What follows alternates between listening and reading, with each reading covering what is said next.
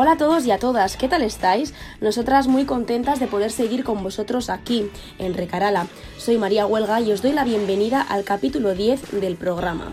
En cuanto a la previsión del tiempo semanal, siento deciros que nos espera una larga semana de lluvias. Las temperaturas máximas rondarán los 12 grados y las temperaturas mínimas se sitúan esta vez en torno a los 7 grados. La semana pasada, en el capítulo 9 de Recarala, mi compañera Irache Begoña os hablaba del pasacalles organizado por los chicos de Dance Folk como iniciativa para animar al barrio sacando a los vecinos a la calle. Hablamos en esa ocasión con Félix Cortázar, uno de los músicos del grupo. Pues bien, el domingo pasado, el 21 de noviembre, se celebró la vigésimo quinta Asoca de Recalde y la responsabilidad de su planificación recayó nuevamente en Félix. Hemos querido hablar con él y nos ha contado qué tal ha ido la Asoca este año.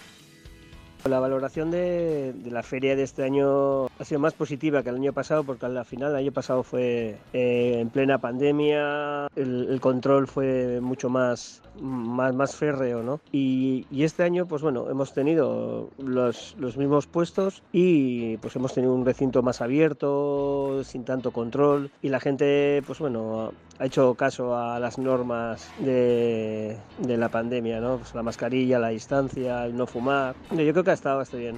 Y más que nada, lo importante esto es que hemos dado ambiente, aunque sin el carte ha, ha, salido del choco y, ha salido a la, a la calle, nos, nos, hemos juntado otra vez todos de nuevo y hemos creado un espacio un poquito para fiestas, ¿no?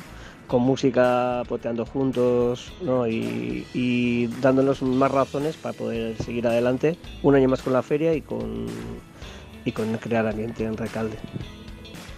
Son muchos los comercios que participaron en la SOCA la semana pasada, concretamente 23.